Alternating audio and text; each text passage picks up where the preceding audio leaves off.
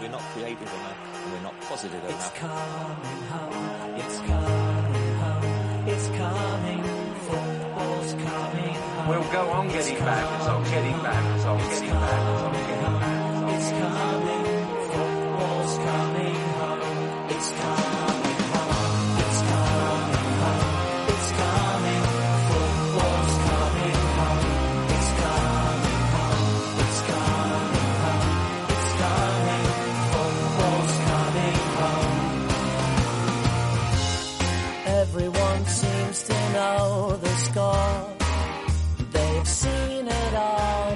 Bueno, pues ya andamos de vuelta con un programa más después de esa experiencia en el Marathon Pod.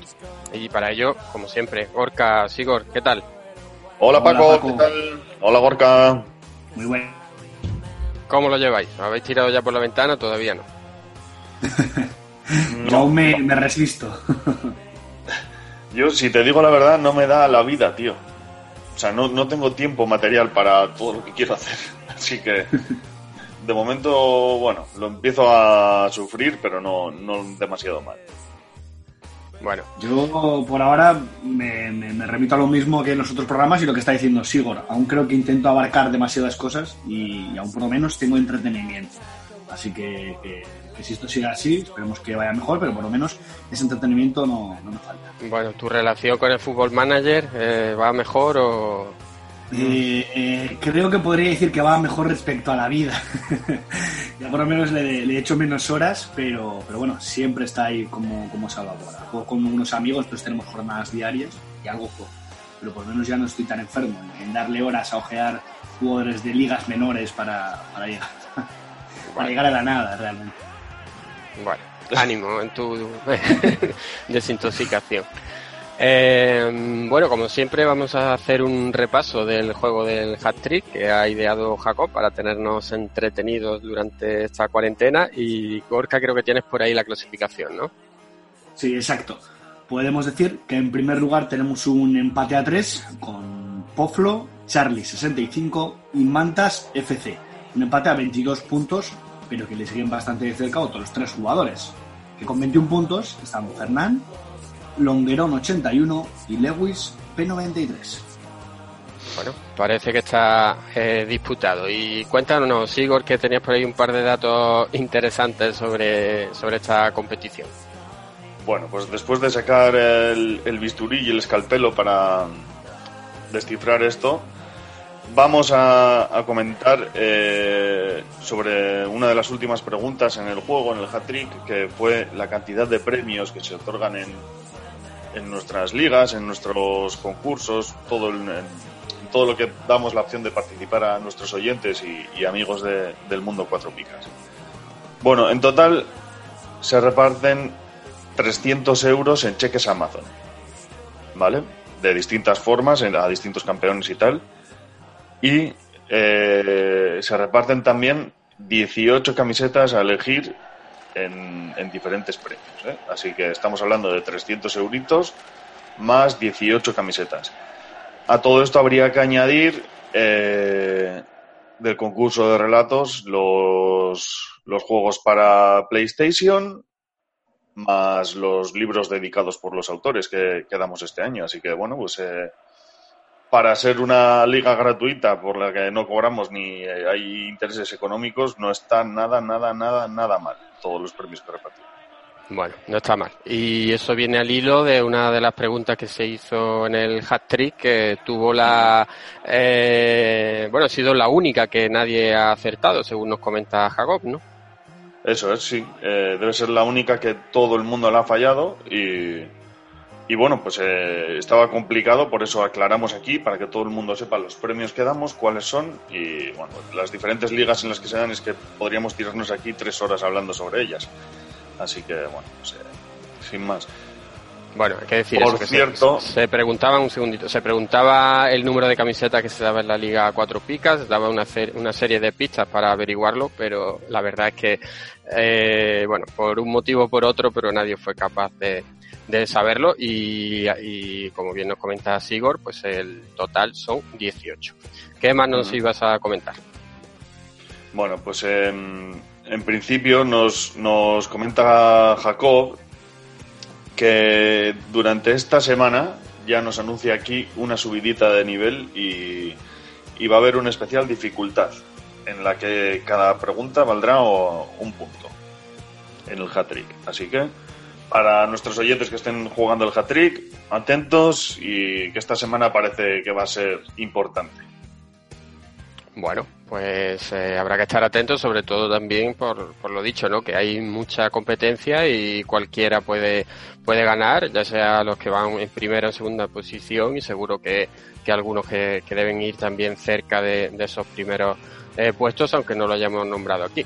Así que mucha suerte a todos. Agradecer a Jacob este, esta iniciativa que nos tiene eh, entretenidos.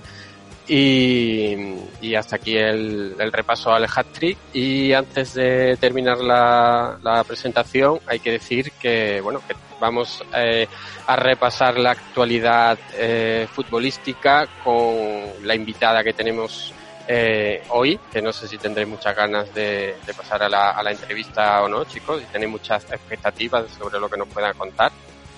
Yo siempre tengo ganas de recibir a una amiga en casa. A una amiga en casa, o sea, vamos a ver, no seas en calenturiento, porca.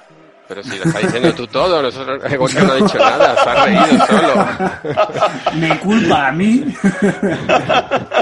El subconsciente. Eh, Bueno, eh, no te vamos a meter en lío, que tu mujer escucha el podcast y, y vamos a dejar aquí la presentación, lo dicho, hasta aquí la presentación y arrancamos. Este podcast se ha unido a Cruz Roja para ayudar ante la emergencia del coronavirus. Queremos pedir tu colaboración para que Cruz Roja pueda seguir ayudando en la entrega de alimentos o los traslados de afectados en alguna de sus más de 500 ambulancias. A través del plan Cruz Roja Responde. Entra en www.cruzroja.es barra coronavirus y ayúdanos.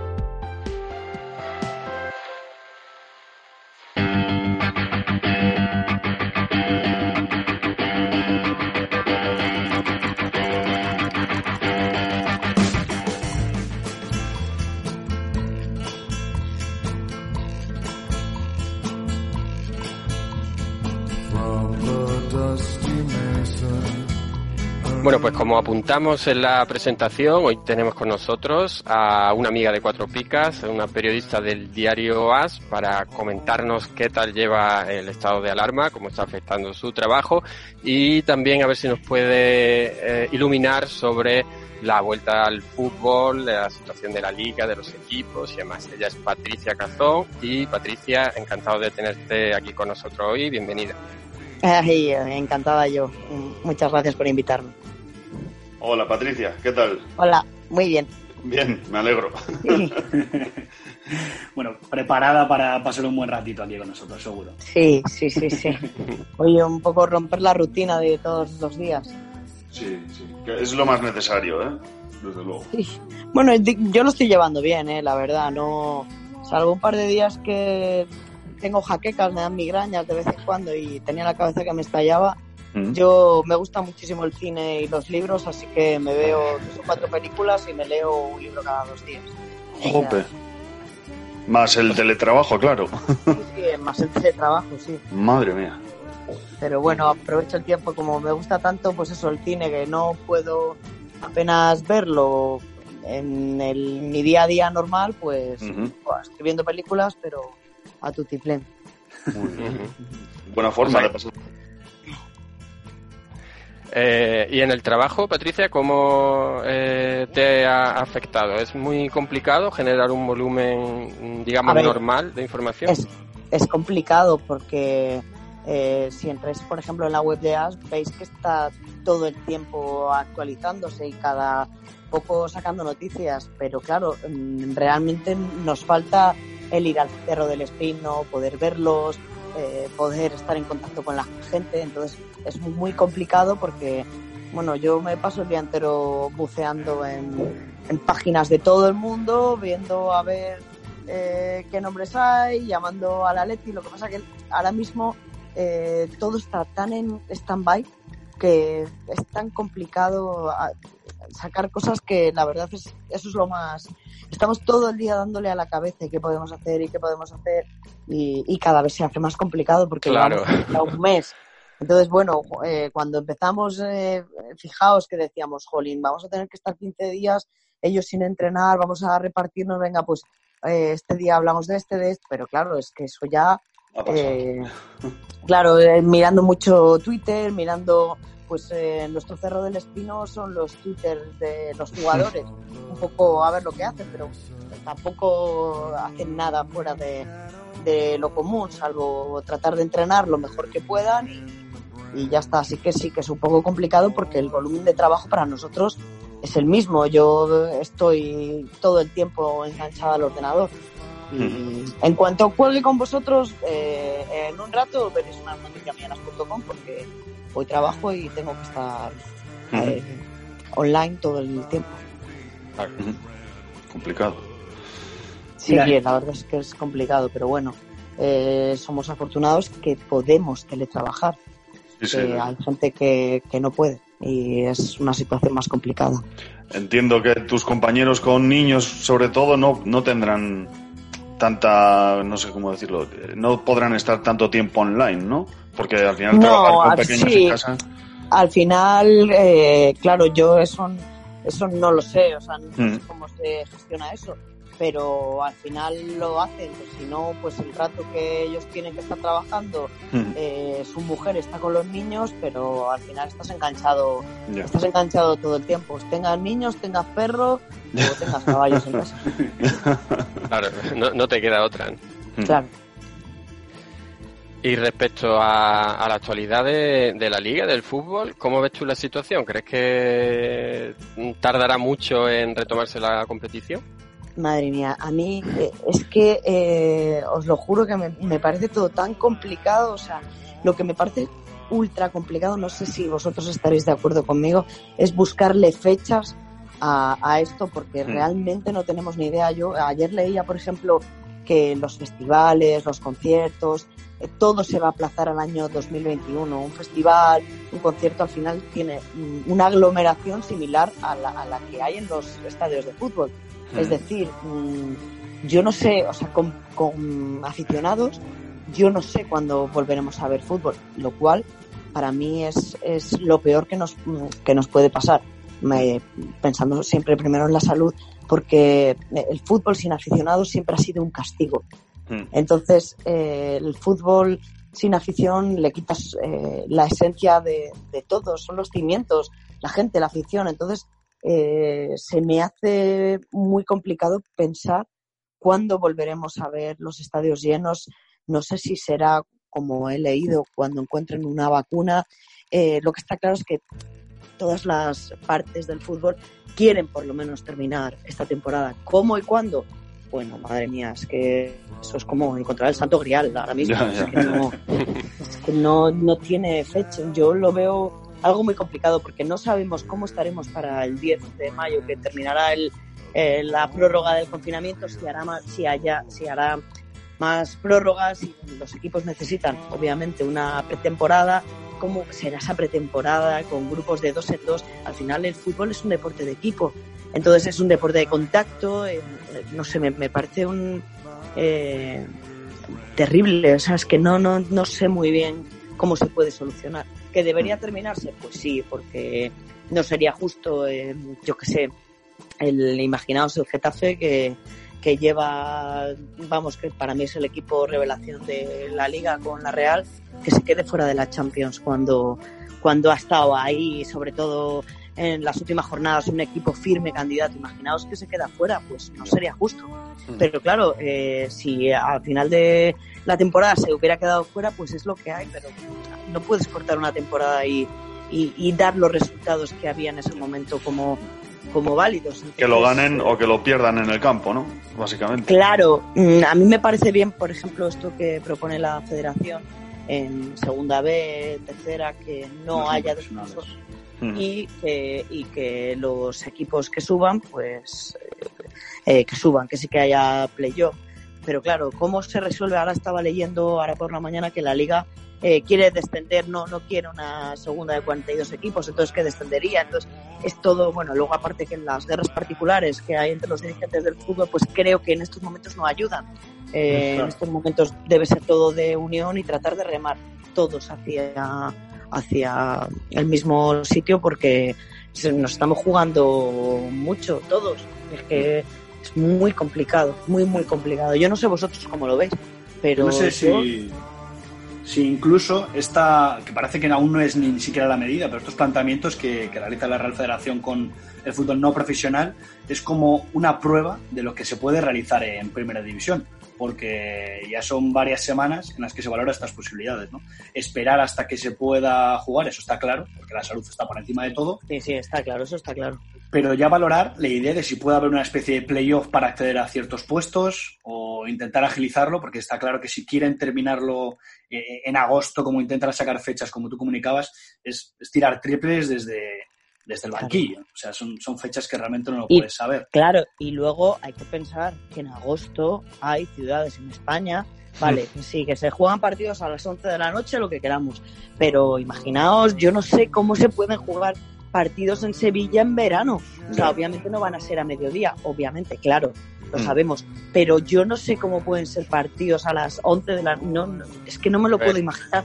Y que- son muchos partidos, son muchos equipos, entonces eh, es complicado, no sé, me, me resulta muy complicado pensar en jugar durante el verano, pero obviamente si es el, si es la medida que hay que tomar, bienvenida sea. A mí lo de hacer una especie de playoff, por ejemplo la Champions, me gusta la idea que, que tiene la Champions. Otra cosa es que se pueda jugar. Hmm. Yo la verdad es que La creo Champions que- incluso más complicado, ¿no? Al tener que hacer viajes, dis- distintos países con distintas formas de afrontar la pandemia. eso es, eso es, digo, eso es. Muy complicado, muy complicado. Respecto a lo que comentabas de, de los partidos en verano, pero es que en Sevilla a las 11 de la noche algunas veces no se puede jugar. eh, Claro, es que ese es de- el problema. Claro, Claro, más de es que- 30 grados, una humedad terrible. Es que aunque pares cuatro veces para beber agua, oye, Claro. también estás poniendo en peligro la salud de los jugadores. Sí, sí, sí.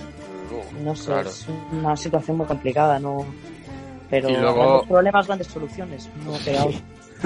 Pero otro factor que yo creo, no sé hasta qué punto se está teniendo en cuenta, es el tema de los contagiados dentro de, de los equipos. Es decir, si en un momento, si mientras se está disputando la competición hay un equipo en el que sale, eh, da un Positivo. jugador positivo, en teoría deberían estar todos en cuarentena, con lo cual Claro. no pueden, no pueden jugar.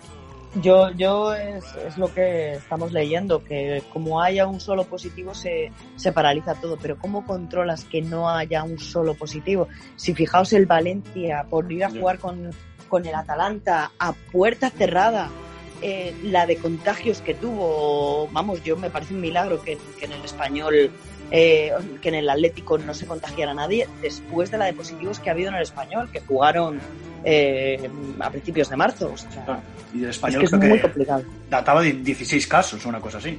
Sí, sí, una barbaridad. Y los jugadores del Atleti jugaron contra, contra los jugadores del Español. eh, fue el penúltimo partido antes, de, antes del parón.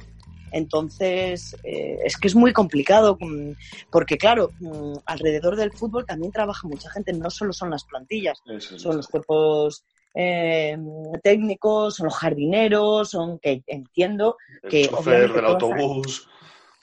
Claro, es que toda esa gente tiene que trabajar, porque si no, ¿cómo se desplazan los jugadores? ¿O cómo está el césped del- de, los, de, de los campos de fútbol? Y, y claro, ¿cómo controlas todo eso? Es que es muy complicado, muy, muy complicado. Pero bueno, hay que intentarlo. Obviamente, eh, las autoridades del fútbol están dándole vueltas y están buscando eh, por todos los sitios cómo eh, tratar de, de arreglar esto y solucionar esto. Y al hilo de lo que comentaba antes sobre la Liga de Fútbol Profesional, la Federación Española de Fútbol, ¿crees que llegarán a ponerse de acuerdo en algún momento? Hombre, yo creo que no les queda otra por el bien de, lo que tienen en las manos, que al final es el fútbol.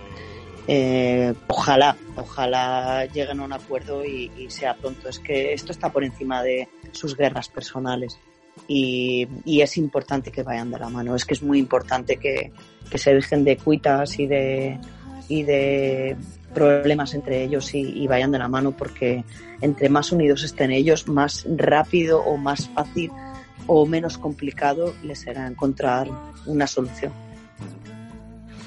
Ah, lo que ocurre es que la- las últimas noticias van casi por el sentido contrario. Con. Como siempre, vamos, Como como siempre, siempre, sí. pues, la historia interminable.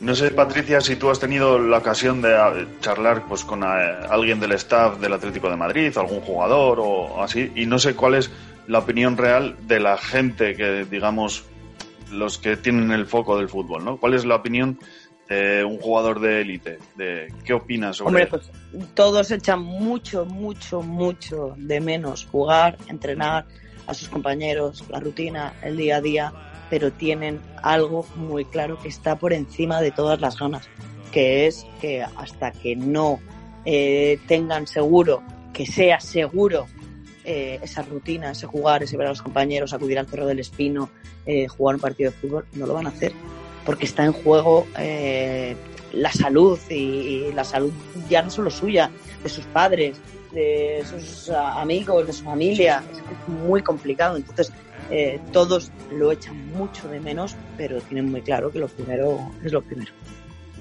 Muchas veces desde, desde el público, desde fuera, se ve a los futbolistas, ¿no? Con un cierto grado de, como que, bueno, que va en su sueldo y demás, pero como dices, no es solo la salud suya, sino la de los familiares y la de la sociedad en general, porque aquí las medidas son para proteger a la sociedad, ¿no? No solo a, a- a las personas Claro. individualmente. Porque claro, Claro. un contagiado es un foco y son muchísimos contagios.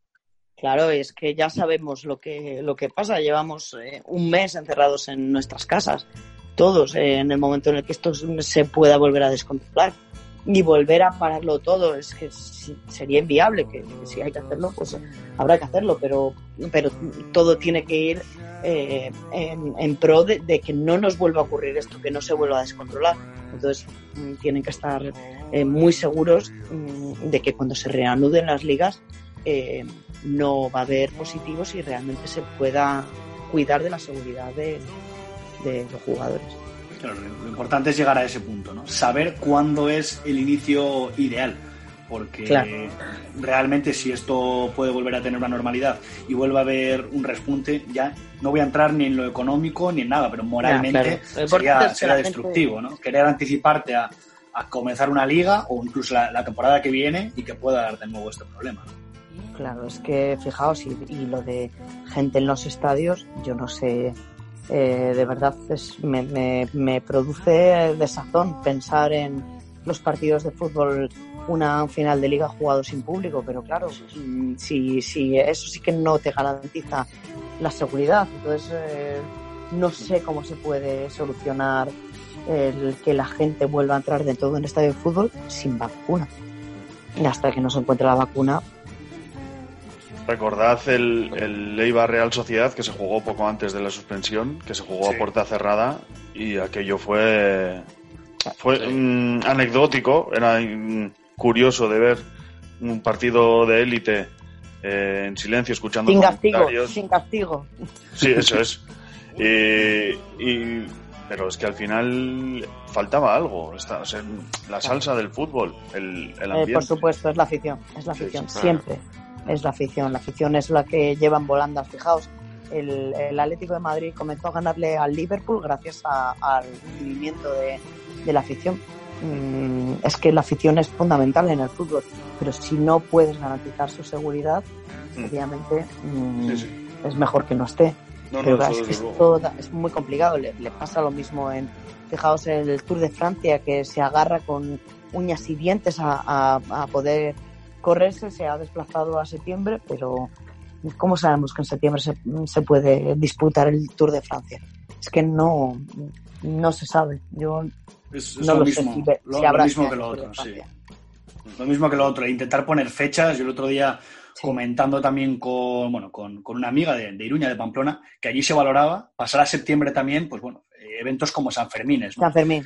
Querer tampoco. poner fechas en esta situación a mí me parece totalmente vacío, porque es una especulación que es que no sabes en qué te puedes agarrar, porque realmente no sabemos lo que va a pasar en una semana eh, como para evaluarlo dentro de dos o tres meses. Claro.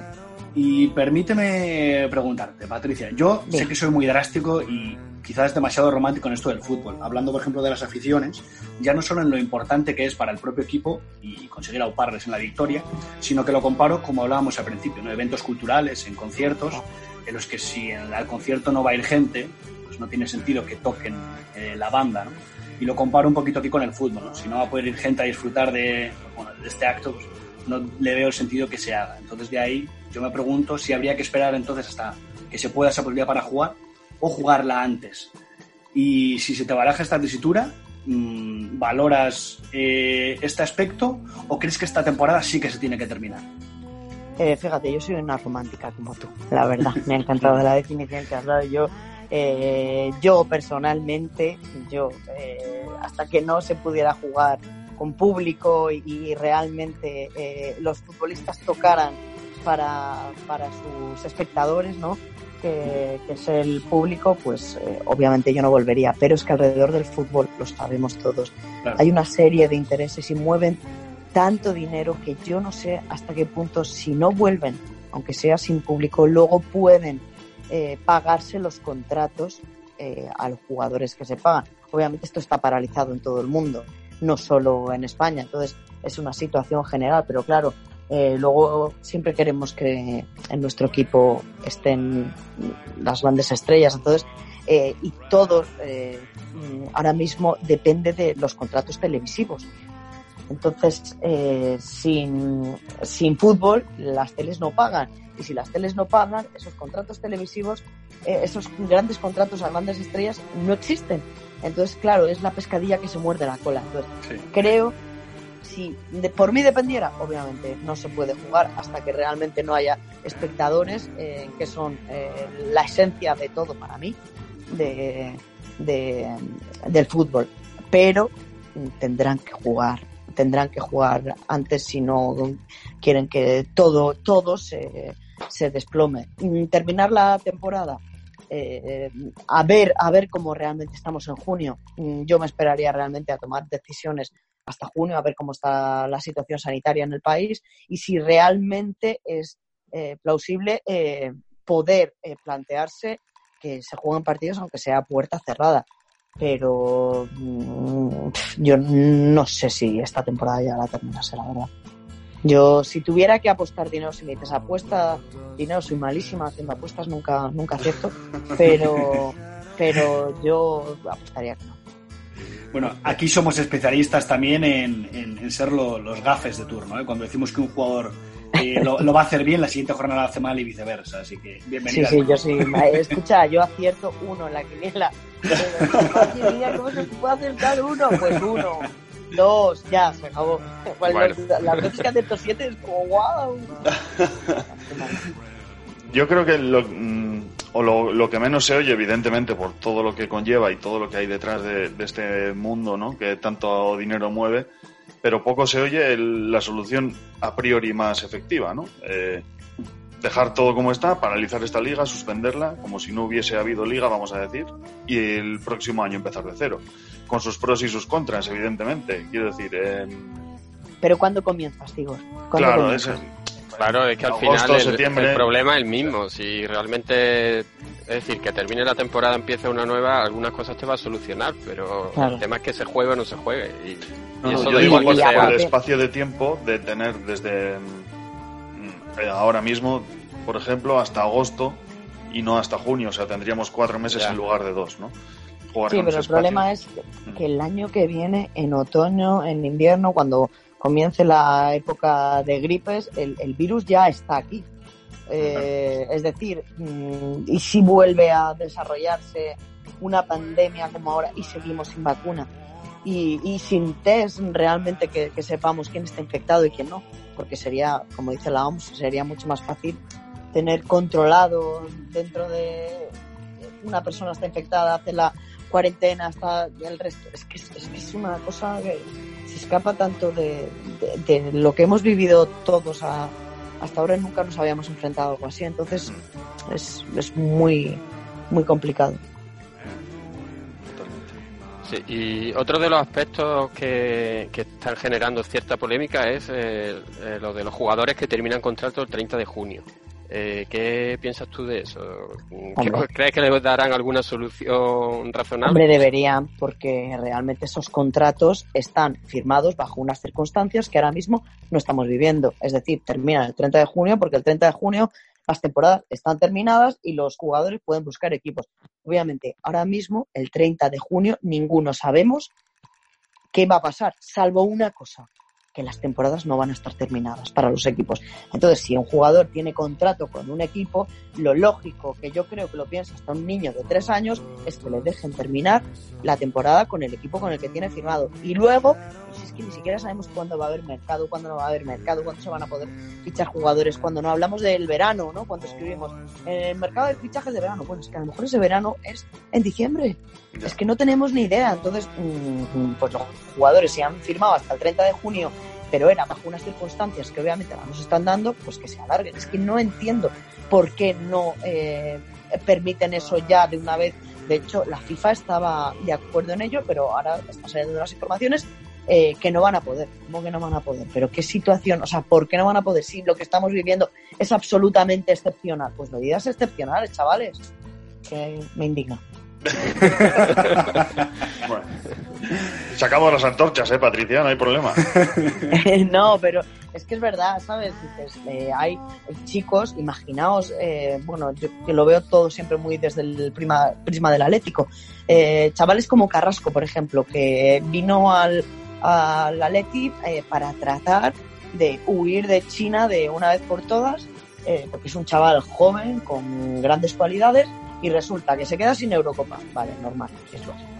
Eh, y resulta que ha vivido eh, eh, ahora le toca quedar separado y no tiene la seguridad de si va a volver a jugar con el Atlético hasta el 30. Bueno, bueno, será, lo lógico será que le dejen jugar cuando termine la temporada ya que tome las decisiones que, que, que haya que tomar. Pero mm, es que a lo mejor cuando el chico se le termine el contrato, mm, realmente el Atlético no ha vuelto a jugar un partido. Claro. Sí, sí. Claro, sobre todo en el tema de los cedidos, especialmente eh, Y es que es de ¿no? cajón, si están todos Claro. igual, es que es de cajón. ¿Sabes? Pues ya, pues sí, pues que los dejen jugar hasta que terminen. Si las ligas van a comenzar, no van a empezar uno, no va a empezar Italia que va a decir, venga, yo empiezo a jugar porque en Italia también lo están pasando muy mal a causa del coronavirus. En Francia eh, están casi a la par en fallecidos que nosotros, es decir, está toda Europa afectada por esto. Entonces, bueno, si quieren empezar los belgas, pues que empiecen el año que viene, lo juegan la Champions y ya está. Sería tremendo además de todo esto con Carrasco que justo pertenece a un club chino y que tenga que volver entre comillas a Claro. China, ¿no? Claro, claro. Que, que le exijan allí que bueno, en teoría ahora que están mejor, aunque Sí, nunca ellos se sabe con esto, y que les diga, mira, pues, pues es julio o es agosto, tienes que venir a hacer la pretemporada Sí, sí. eh, para China. Hombre, pues eh, a lo mejor están en su derecho. Es que no, no sabemos hasta qué punto los contratos, el club chino, si la FIFA dice que los contratos terminan el 30 de junio, pues que el, el club de Carrasco diga, no, chato, tú te vuelves para acá, porque tu contrato ha terminado, lo dice la FIFA. Hala. Carrasco trae la maleta y a llorar, chico. Tú habla La con el, con el Cholo y que nos dejen a Mollejo ahí hasta que acabe la temporada, ¿eh, Patricia? Sí, sí, sí. Bueno, yo para, yo para el Eibar también, todo lo que os sobre, seguro que, que con el Eibar viene a ser titular. Claro, es que eh, realmente es descabellado pensar que no dejen que los clubes eh, puedan eh, quedarse con los jugadores hasta más allá del 30 de junio, hasta que terminen las ligas. Sí, yo creo que al final es lo que comentas, la FIFA es la que puede marcar la, situación, ¿no? Determinar lo que, lo que ella diga. Claro, no sé, yo, vamos, ella en principio, la FIFA estaba, estaba de acuerdo en que los jugadores eh, se extendieran los contratos hasta que las ligas finalizaran. Ahora están saliendo informaciones de que no puede, no puede, pero si las normas las haces tú. O sea, esto es una situación excepcional. Claro. Todos Yo lo creo- sabemos. Yo creo que el problema puede ser eh, desde el desconocimiento, ¿eh? porque claro, tú cuando haces una cesión o cuando haces un contrato para estar X temporadas, no sé si lo haces realmente por temporadas o, o por fecha. Está claro que, como decimos, ¿no? pones esa fecha porque en esa fecha en teoría se termina la temporada. Pero si no lo redactas como temporada, sino como fecha, la Ya. FIFA tampoco podría hacer nada, ¿no? Porque si no, eh, le estaría obligando a jugar a algo que no pone en su contrato. Entonces yo creo que la, pues, la imposibilidad de la FIFA va por estos términos, ¿no? Que si se pone hasta el 30 de junio como fecha, pues a partir de esa fecha o redactas un nuevo contrato o, o técnicamente estás atado de pies y manos. Pero Yo es que derecho, derecho lo suspendí siempre en la, en la universidad. pero, pero tendrán que redactar nuevos contratos. Si, si es así, que me, me parece lógico lo que, lo que tú dices, mm, que permitan que redacten nuevos contratos. De todas formas, sería de las pocas veces en las que la FIFA reconoce que una ley superior a la suya, porque siempre viene haciendo casi lo que le da la gana. Claro, sí, es verdad, es verdad. Pero bueno, eh, es que esto es algo que, que nos está afectando a todos de, de, pues eso, de una manera excepcional. Entonces, eh, tiene que haber soluciones excepcionales. Sobre. Ah, bueno, perdona. Sí, Paco. dale, dale, Sigor. No, iba a comentarle sobre los ERTES en los equipos. eh, ¿Qué opina sobre toda esta mm, situación que se da, la polémica que hay? Hombre, pues eh, a mí lo que me parece lógico y, y- y normal es eh, lo que muchos clubes están haciendo, es decir, que sea la primera plantilla quien asuma no Eh, prácticamente el grueso de los ERTES para que el resto de los trabajadores del club puedan eh, cobrar su sueldo, porque claro, no es lo mismo, fijaos, ayer salió una noticia en, de Sam que el United quería pagarle a Saúl 200.000 euros eh, a la semana, que eran eh, 97.000 más de lo que él cobra actualmente. Es decir, que Saúl está cobrando en, al- en torno a 100.000 euros a la semana. Pues no es lo mismo que le afecte a, a un chico que está vendiendo entradas en la taquilla, que a lo mejor cobra 1.500 euros al mes y tiene una hipoteca y tiene hijos, que, que sea Saúl el que asuma esa, esa bajada que, que realmente, hombre, cada uno vive acorde con lo que gana, pero obviamente eh, entre menos afecte a, lo que es el, los trabajadores eh, rasos de, de- un club, vamos, bienvenido sea. Sí. Y yo creo que casi todos los clubes están acatando eso, que, que sean las primeras plantillas las que asumen esos ERTES para que el resto de empleados no puedan seguir cobrando. Yo creo también que los propios jugadores son conscientes, conscientes de, de ello, ¿eh? porque al final tratan lo que comentabas tú, con el chofer del autobús, con el jardinero, Hombre, con el empleado de seguridad, el utillero, que al final son curritos como todos, ¿no? Como la mayoría de, de nosotros, y, Claro. y están fuera y, del... y les haces un ERTE y los matas. Les Es que. ¿sabes? Y para ellos, eh, obviamente, a ellos eh, la bajada es brutal, pero es que ellos tienen mucho dinero. Mm, Así. Sí. Y Igual el problema viene más en los equipos de, bueno, más modestos, ¿no? De segunda y tal, que, que sí que los que se sometan al ERTE, pues al final sí están más, más limitados por el margen de los, eh, por, por lo que cobran los, los jugadores del primer equipo, ¿no?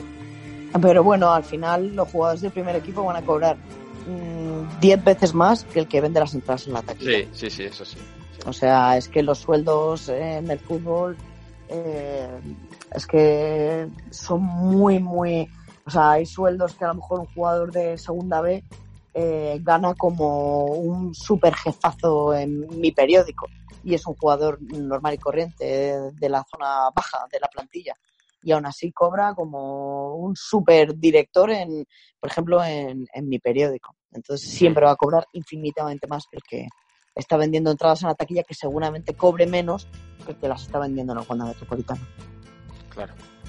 Y Patricia, ahora que hablabas justo de la noticia que, que publicabas ayer, ¿no? de esta oferta que, que hacía el United a Saúl, ¿crees que realmente algunos equipos, como igual puede pasar con el United, depende de la liquidez que pueda tener, ya no la capacidad de endeudamiento con la que se ficha con la victoria, sino con la liquidez que tenga cada uno de los equipos para poder hacer este tipo de contrataciones?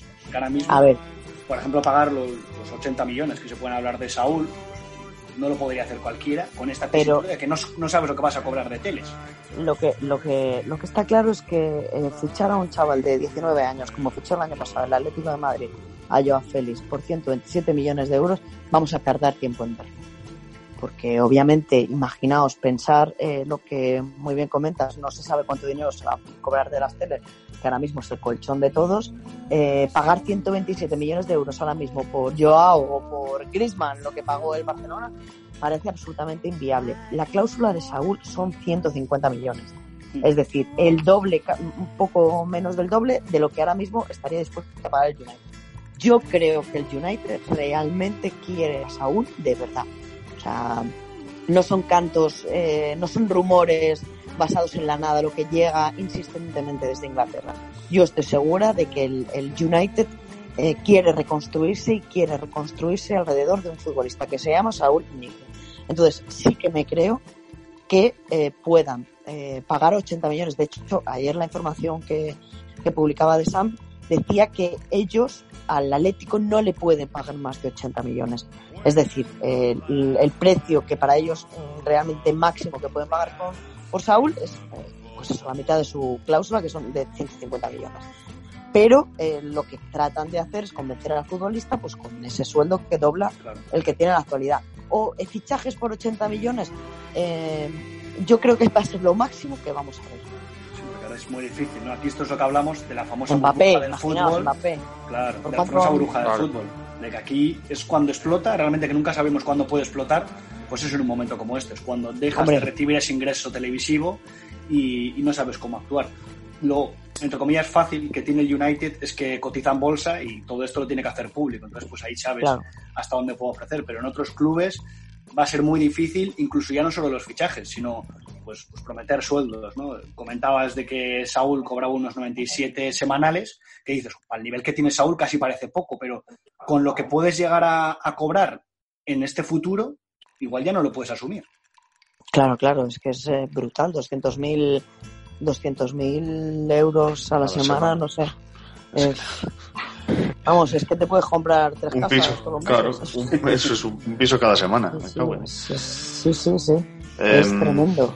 Y yo sí que me lo creo, ¿eh? O sea, porque el, lo de United es eh, insistente una y otra vez Sí, y, y llevan con el nombre de Saúl eh, entre ceja y ceja y apuntado en todas las agendas y realmente sí que, vamos, estoy segura de que van a venir a por él y vienen a por él en serio.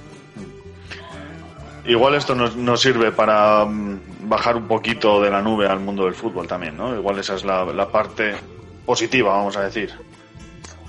Hombre, debería, debería, pero eh, Vaya esto está instalado desde hace muchos años. Obviamente no todos los jugadores cobran eh, como Saúl, ni muchísimo menos como Cristiano, como Messi, eh, como Griezmann o como las super grandes estrellas. Hay eh, mu- muchos jugadores con un sueldo muchísimo más alto que el de las personas normales, pero eh, sueldos mm, eh, dentro del fútbol que están a años luz de estas cifras que estamos hablando. ¿Que debería pinchar la burbuja? Por supuesto, pues es eso. No se pueden pagar mm, 127 millones de euros por un chico de 19 años que apunta a todo, pero realmente solo es eso. Ya. Apuntar no está hecho, pero claro, si no lo fichas eh, en ese momento por 127, a lo mejor cuando lo quieras fichar te cuesta 500, ¿no? Como te puede costar Mbappé, que obviamente no lo va a pagar nadie. Y ya no es solo su coste, sino que, que igual ya tu club no puede acceder a él, ¿no? Claro, A mí me Lautaro. gustaría... Claro, Lautaro sí, sí. cuando, cuando estuvo a punto de firmar por el Atlético, vamos, que no firmó porque tenía dos representantes, uno lo tenía hecho y el otro fue el que dijo, oye, no, mira, tal, eh, me ofrecen un poco más en el Inter, pidió una comisión al Atlético, el Atlético dijo que, que ya estaba bien de la guasa y entonces eh, firmó por el Inter. Imaginaos, de aquellas, creo que Lautaro eran 10 millones, era lo que iba a pagar el Atlético hace tres eh, navidades por él. Y fijaos lo que vale ahora Lautaro. Es que es. mm, vamos, el Atlético ni en sueños podría pagarlo, claro. Y el Barça prácticamente tampoco. Ah, Yo no sé. el dónde- Barça, la que información que llega, El, que el Sí. intercambio, yo ayer lo, lo veía, que era intercambiar a Griezmann eh, por Lautaro. Y digo que el Inter eh, eh, le dices normal. Es la única medida. Yo creo que al final Griezmann, que tenía tantas ganas de sentarse a la mesa de, de Messi, al final solo ha sido un, un camarero más de, de Leo Messi. Y, y- y va a terminar como carta de cambio pues para que el Barcelona pueda hacer los fichajes que quiere. Que quiera Neymar, toma, te doy a Griezmann. Que quiere a Lautaro, toma, te doy a Griezmann. Una cosa, Patricia, respecto a Griezmann, eh, ¿te ha, ¿hasta qué punto te ha sorprendido o no el nivel que ha, el rendimiento que ha dado en el Barcelona? Para mí Griezmann me parece súper top. Me parece un jugadorazo, pero, pero increíble. Lo que pasa que el estilo de juego de Barcelona no es el estilo de juego eh, al que él está habituado. Entonces, más que acostumbrarse a Luis Suárez, a Messi, que obviamente, eh, os voy a decir una cosa, Griezmann es un tipo estupendo y es un chico majísimo y encantador, de verdad, es eh, de lo más top que yo he visto y he conocido en el mundo del fútbol. Un chico eh, eh, tiene cosas de, pues las cosas estas salidas de tono de niñato, pero es un chaval con un corazón y, y, eh, es muy, muy, muy buena gente, de verdad, eh, Grisi es un tío de verdad estupendo. Entonces, yo tenía claro que en cuanto llegara al vestuario del Barcelona, eh, Messi y Suárez y todos estos que le iban a recibir con recelo al final se los iba a ganar, porque es un tipo estupendo. Pero lo que es el estilo de juego del Barcelona, él, mm, su sitio es el de Messi y obviamente no va a jugar donde, donde es su sitio, pero eh, no, él no encaja en el estilo del, del Barcelona. Él ha hecho lo que ha podido, ha marcado goles, lo que pasa que no ha sido el futbolista que era en el Atlético de Madrid. Claro, ¿quién pensaba que lo sería? Pero si allí es uno más, es un gregario. Allí eh, la estrella es Messi. En el Atlético la estrella era él, pero allí es un gregario de Messi. Bueno, cambiando un poquito de, de deporte, aunque no del todo, estos últimos tiempos han salido a relucir más los eSports, Patricia. eh, hay torneos entre jugadores, equipos, benéficos y tal. Bueno, no sé si lo has seguido un poquito, qué, qué te está pareciendo, qué opinas de, de todo este, digamos, futuro, ¿no?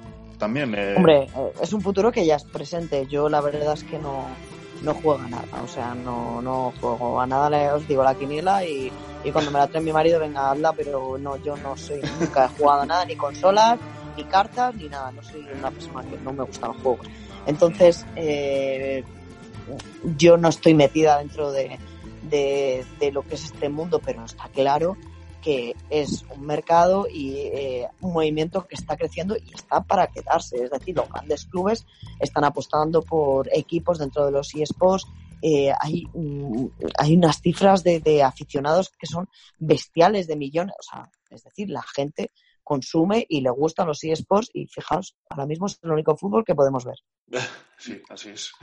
Bueno, algo más tenemos por ahí, ¿eh? que no sé si, si te has atrevido a ello, pero tenemos Liga Nicaragüense, tenemos en No. Bielorrusia, en Kirguistán. No, prefiero, en prefiero los especiales que, que, bueno, la Liga de Ticristán. Está mi compañero José Luis Guerrero haciendo un especial que es maravilloso. Si no lo habéis leído, os lo ultra recomiendo porque es maravilloso todo lo que está haciendo alrededor. Pero yo prefiero los especiales de, de Movistar Fútbol, eh, que están haciendo eh, grandes eh, sábados y grandes domingos eh, llenos de nostalgia o teledeporte. Están emitiendo grandes partidos que, que prácticamente los vives como si fueran en directo. Yo el otro día el gol de Godín, o sea, vamos, madre mía, mira a Thiago y a Gaby otra vez juntos sobre el césped. ¡Buah! De verdad, es. ¡buah! Qué pena que pase el tiempo por algunas personas. Bueno, Patricia, y para, para terminar ya eh, este, este rato tan agradable que hemos pasado contigo, eh, para, estos, para estos días, que la cuarentena que llevamos, los días que, que quedan, eh, tú que eres un gran aficionado a la lectura, como nos has comentado, ¿qué libro recomendarías? Pues mira, eh, puedo sonar muy reiterativa y muy pesada, pero no dejo de recomendárselo a todo el mundo.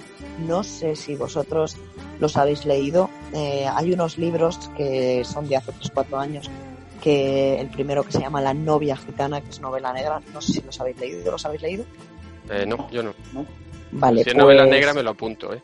Bueno, eh, de verdad, mm, eh, te lo vas a leer en dos días. Creo que es ahora mismo los libros ideales para leer en este tiempo. ¿Por qué?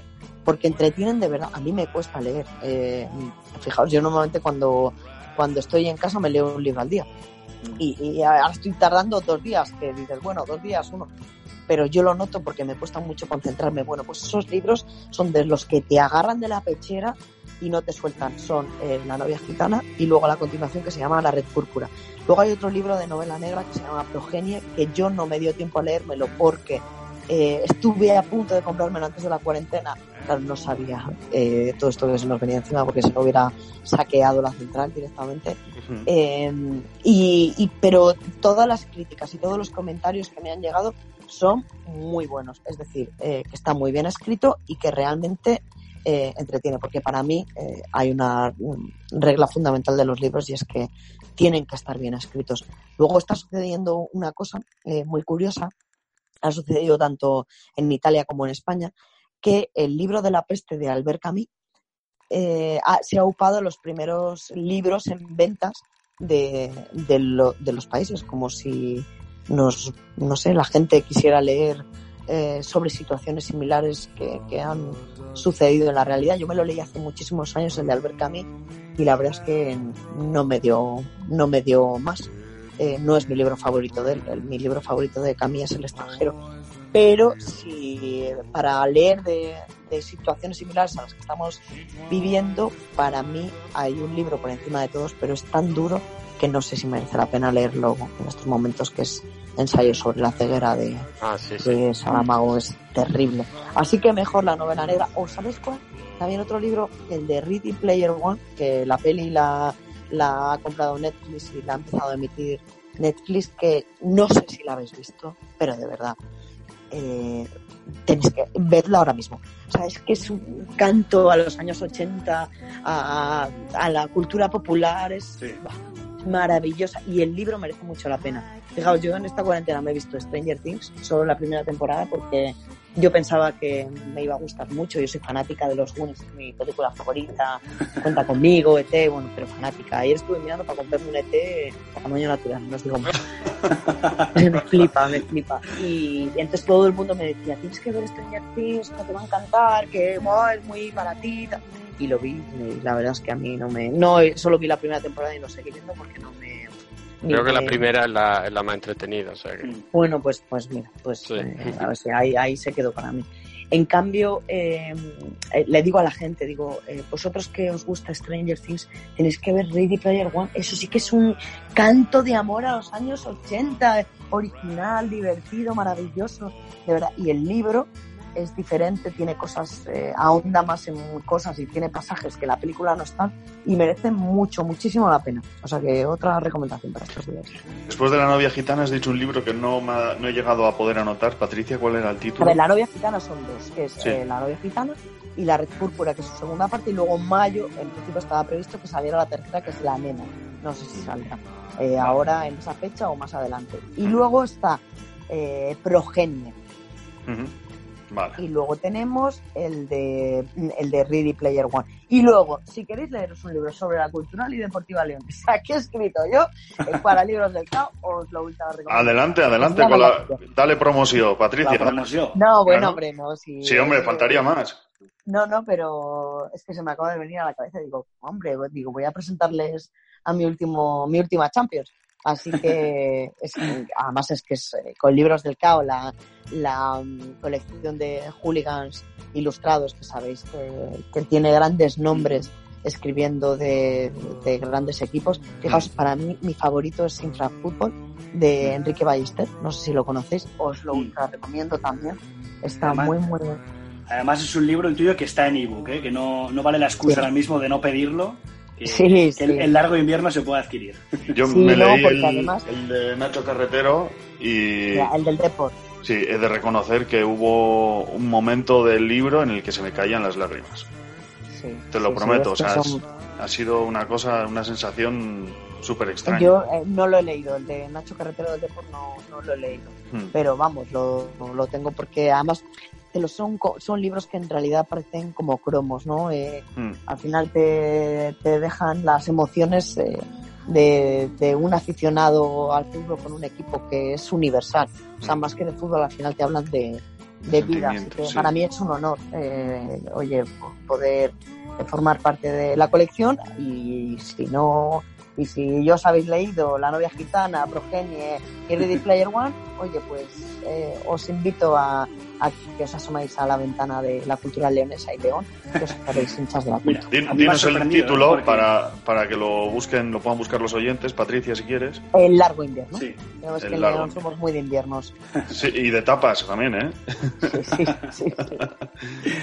Me ha sorprendido porque yo sí que tenía vista la película Ready Player One, pero desconocía que, que venía de un libro, vaya. Está basada, está basada en un libro y la verdad eh, bueno, un pequeño, no vamos a hacer spoilers, pero No, no, no. eh, tú recuerdas eh, la, si yo te digo Resplandor, a mí me parece una de las mejores Sí. de la película, Sí, sí, eh, sí. pues eso en el libro eh, eh, es algo que sucede más veces. Pues lo apuntamos, lo apuntamos entonces. Sí, anotado. Eh, Bueno, os va a encantar.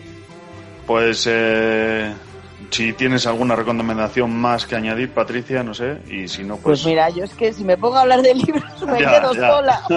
bueno, pero mira, eh, una peli, por ejemplo, o una serie que hayas visto durante el confinamiento y que... Mira, me encantó. Vi el, el otro día, es una de las películas que más me han gustado, de las que he visto. Puñales por la espalda, ¿la habéis visto? No, ¿No? Bueno, maravillosa. Es como un homenaje al cine de Agatha Christie, llena de guiños, llena de, de clichés. O sea, es que es maravillosa. O sea, te deja una sonrisa de estas de decir, ¡hala, qué guay! Está ahora mismo Ujú. en, en Movistar, en taquilla.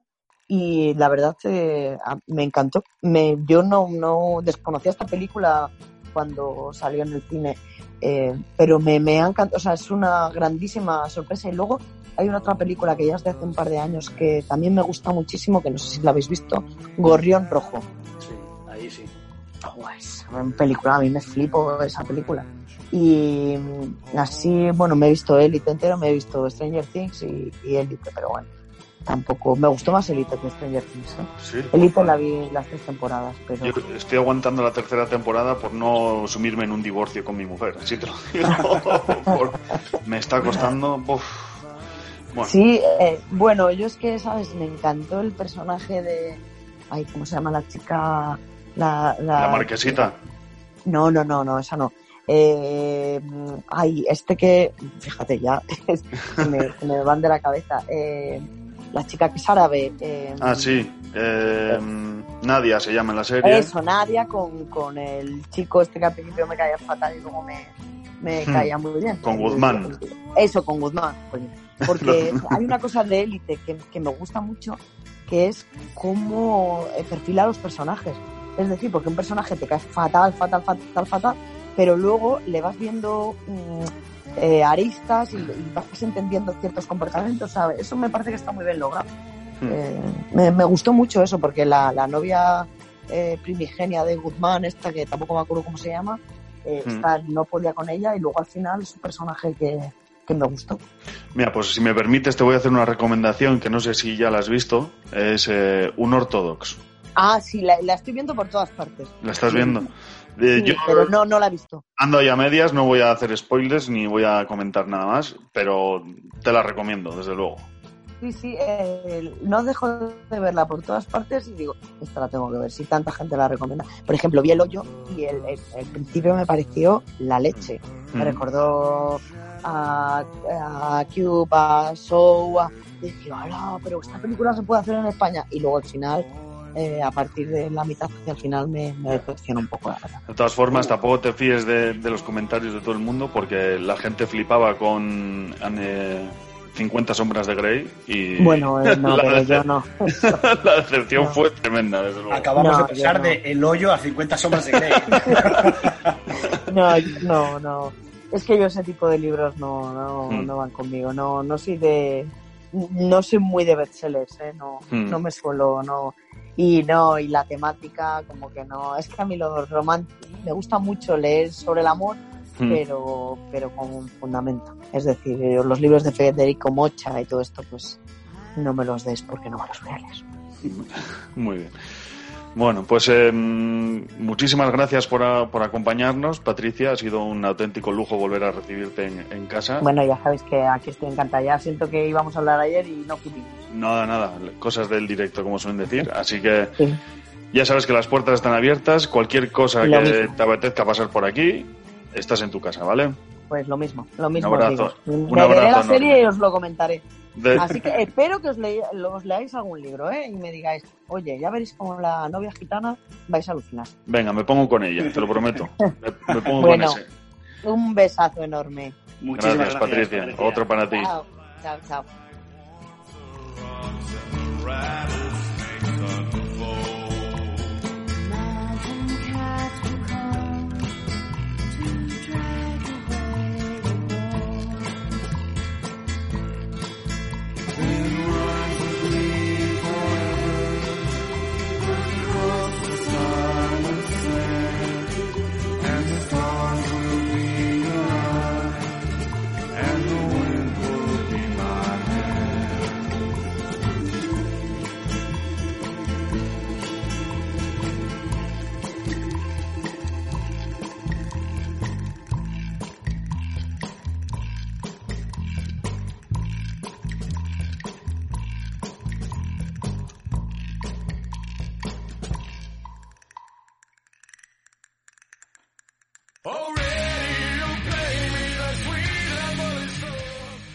Llega la cuarta edición del concurso de relato corto futbolístico Podcast 4 Picas.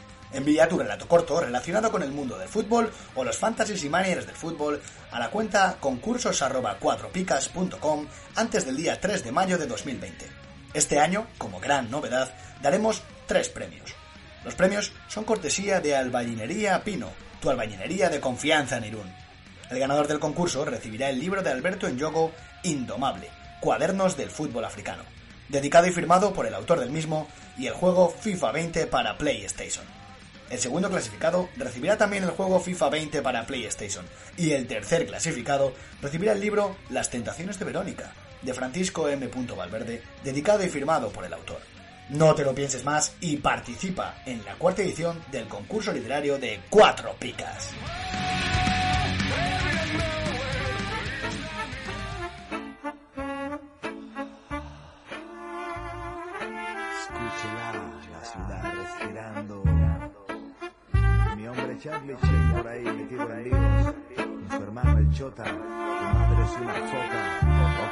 Suena así. Coge a un tío de barrio, mételo en un sitio caro, preguntar a los precios con descaro, hasta hartaros, por eso no pienso llevaros donde no pinto nada, por eso no vendo mi culo en la foto de la portada, habláis de nada, en canciones que no... Bueno, vamos llegando ya al final del programa y es el turno del cromo escondido. Gorka, cuéntanos qué jugador se escondía detrás del cromo de, bueno, de la última semana, no, del penúltimo programa. Así es, Paco. Tuvimos un maratón de por medio y, y tenemos que retomarnos hasta el 27 del mes anterior, justamente a las 11 y 11 minutos de la noche, para que Luis Mi Prados diese como primer acertante de este cromo escondido. Y él mismo nos dijo que el cromo se trataba de Paulo Futre, un clásico jugador, ¿eh? Uf, un extremo vez- brutal. vamos. Sí, sí, telita con él. A su vez también eh, Luismi, pues bueno, aprovechaba para dar un saludo, así que comentamos de aquí que nos dice un saludo a todos y en especial al grupo 55 de Cuatro Picas. Así que ya podemos situar a Luismi como, como un jugador del grupo 55, que lo teníamos ahí anotado. Fichado, fichado lo tenemos para el gran competidor de Danito. He de decir también que Danito mm, esta vez no ha sido ni siquiera segundo, ¿eh? porque un par de días después, eh, por Twitter, Churlo dio también con el jugador, con Pablo Futre, que además nos acota que no era muy difícil de descifrar. Bueno, Bueno, pues de Pablo Futre, para vosotros pff, no tenemos ni nada que decir, ¿no? un jugador de sobra conocido. que comenzó en la cantera del Sporting Club de Portugal y en el 84 eh, pues bueno, ya lo fichó el, el Porto. Aquí estuvo tres temporadas, donde incluso consiguió unos cuantos títulos, dos ligas, eh, dos Supercopas de Portugal y una Copa de Europa. Y además fue nombrado como mejor jugador de la liga en dos ocasiones. O sea que de, de tres temporadas ya había sacado unos cuantos títulos. En el 87, con un notorio presidente de Atlético de Madrid, que es Jesús Gil y Gil, Oh, mitiquísimo. se, se cambió de país y de liga. Y, y la verdad es que lo hizo bastante bien. De hecho, la primera temporada ya consiguió el, trofeo balón de plata. Es pues, bueno, el segundo premio, ¿no? Mejor jugador de, Europa. Y bueno, el Atlético al final, pues un jugador más que importante, ¿no? Seis temporadas, ganando dos Copas del Rey, eh, su campeonato de liga, pero más allá de los títulos, pues lo que hablábamos, ¿no? siendo un jugador bastante importante. En el año de mi nacimiento, en el 93, vuelve a Portugal para jugar en el Benfica, donde además se iba pues, a la Copa de Portugal. Y a final de temporada se marcha a Liga, concretamente al Olympique de Marsella. En su temporada siguiente la juega en la Serie A, en este caso con el Reggiana, y en el 95 ficha por el Milan, equipo donde permanece una temporada y gana un escudo. Así que nada mal en calidad de, de tiempo y éxito. En el 96-97 quiere conocer una nueva liga y se va a la Premier, esta vez para jugar con el West Ham. Y el año siguiente, la 97-98, regresa a Atlético para jugar su última temporada en España. En esta temporada, Futre disputa 10 partidos de liga, así que bueno, por lo menos eh, algo sí que pisa los terrenos de juego. En total, 133 partidos en Primera División, marcando 38 goles. Así está la leyenda, la pantera de Montes. Yo le, le recuerdo especialmente una final de Copa contra el Real Madrid, que la verdad que volvió loco al, al equipo blanco y se llevó, el, el Atlético se la llevó la Copa, no sé si fue por un 2 a 0 o así. Y la verdad que era un jugador espectacular, vamos. Yo es que, francamente, no tengo así recuerdo de verle en vivo. No, a mí me pasa lo mismo. Son jugadores que tengo que tirar de hemeroteca para, para poder detallarlos más. Por concretar, eh, pues bueno, relatamos que una de, de las frases que era jugó con Ferdinand, pero no con Cristiano Ronaldo. eh, jugó con Donato, pero no con Luque, y jugó con Lampard, pero no con Terry. ¿Dónde fue las coincidencias? Pues en el 96, como dijimos, jugó en el West Ham y allí coincidió con, con Lampard y Ferdinand. Y antes había estado en el Atleti, en el Atlético, perdón, y allí es donde coincidió con Donato. Dato que me volvió loquísimo a mí, por cierto. Estaríais buscando jugadores del Depor, supongo, ¿verdad? Sí, sí, sí, sí, sí. Gente que, lo que luego se fuese al United, bueno, en fin. Interesante, la verdad, este juego. Pues si queréis pasamos a, a otro cromo de esta semana, esta vez más tradicional, dando pues, pistas de su carrera y bueno, teniendo que detallar qué se esconde esta semana. Venga, Vale. dale, a ver qué, qué sorpresa no- nos traes. El jugador que se esconde detrás del cromo de esta semana, tras destacar en el club de su barrio, con tan solo 16 años, ya competía en la segunda división de su país. Tras su buena participación, lo ficha un club líder donde se convierte en una estrella nacional. Debido a la situación de su país, termina marchándose de forma fortuita a un club top de un país vecino al nuestro. Una mala adaptación le hace cambiar de vecino durante dos temporadas y media, entre dos clubes. Tras esto, llega a la liga donde se pasaría ocho años liderando al equipo hasta llegar a jugar competiciones europeas, pero que termina su etapa con un descenso. Se queda sin equipo hasta el mercado invernal, donde lo ficha un equipo del norte de la península, donde solo disputa 12 minutos, pero le da tiempo a marcar un gol y termina retirándose del fútbol. En clave fantasy tenemos un vacío, porque este cromo es un cromo vintage, así que ya sabemos que con esto es una pista también para decir que es previo a la llegada de Comunidad a España. No sé si os vienen primeros nombres a vuestra cabeza, como un brainstorming. Uf, eh, Beñat no es. Esta vez. Esta vez tenemos claro que no es Beñat. Vale, eh, venga, repíteme las pistas, porfa. Vale, vamos a hacer un resumen. Y destaco que es un jugador justamente destacado a nivel nacional a una corta edad. Ha jugado en dos países vecinos y tiene una larga carrera en un club español donde vive momentos muy buenos y también malos.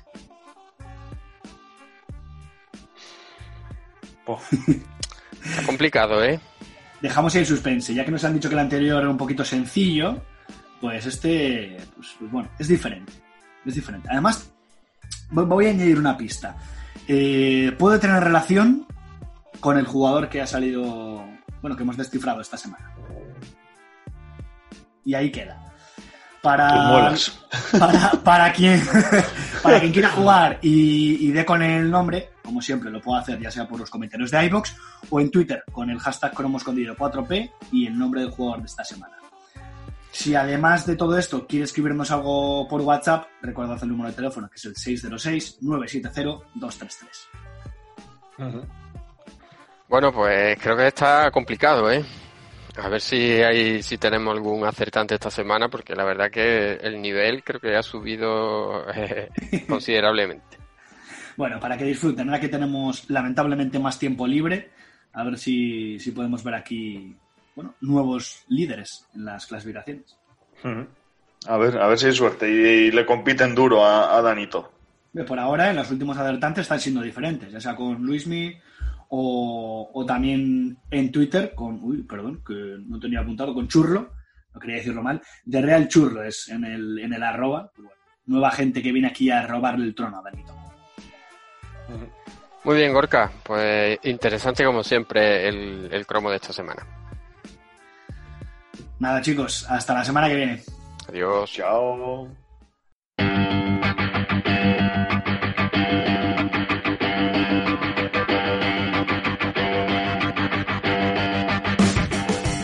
Bueno, pues hasta aquí el programa de esta semana. Como siempre decimos, esperemos que os haya resultado útil y sobre todo ameno, que os haya ayudado para desconectar un poco de, del día a día. Y, y bueno, chicos, no sé si para eh, despediros queréis eh, comentar alguna cosa. Bueno, yo para despedir voy a hacer una petición. Hay un. Creí que iba, a, cono- que, que iba a saludar, perdona. Que no ha Ah. saludado a nadie hoy y digo. Hoy Saludator ha estado fuera de juego, sí. No, en serio. em, bueno, hay un, un chico en Twitter que está haciendo una especie de recopilación de series y documentales futboleros. Y bueno, pues la idea me ha parecido bien. Entonces eh, quisiera proponer a, la- a los oyentes, a la audiencia, que a través de WhatsApp nos hagan llegar, eh, luego en los comentarios de Evox, las series o, o documentales de- sobre fútbol que están aprovechando para ver estos días. Así pues entre todos podemos hacer una bonita lista y cuando tengamos tiempo libre ¿eh? nos ponemos a verla. Sí, interesante la iniciativa, sí. Nada mal. Bueno, pues como siempre, como hemos dicho, gracias a todos los que nos escucháis, los que le dais a me gusta, los que nos dejáis comentarios. Antes de despedirnos, también dar las gracias a todos los profesionales que están trabajando durante estos días tan, tan duros y en, y en primera línea. Especialmente nos acordamos de nuestro compañero Stewie, que por desgracia, bueno, lo, lo tenemos haciendo cosas más elevadas y no puede estar habitualmente con nosotros, pero lógicamente le, le mandamos eh, ánimo, fuerza y le damos las gracias por lo que hace. Y ya está todo dicho. Hasta la semana que viene. Adiós. Adiós, Adiós. adiós.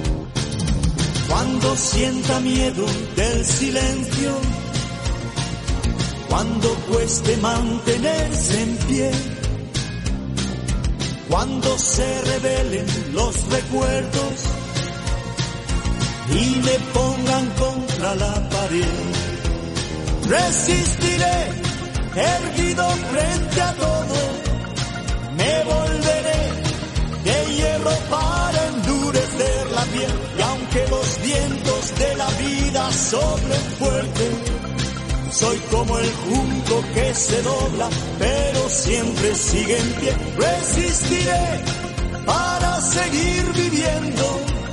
Soportaré los golpes y jamás me rendiré. Y aunque los sueños se me rompan en pedazos, resistiré, resistiré.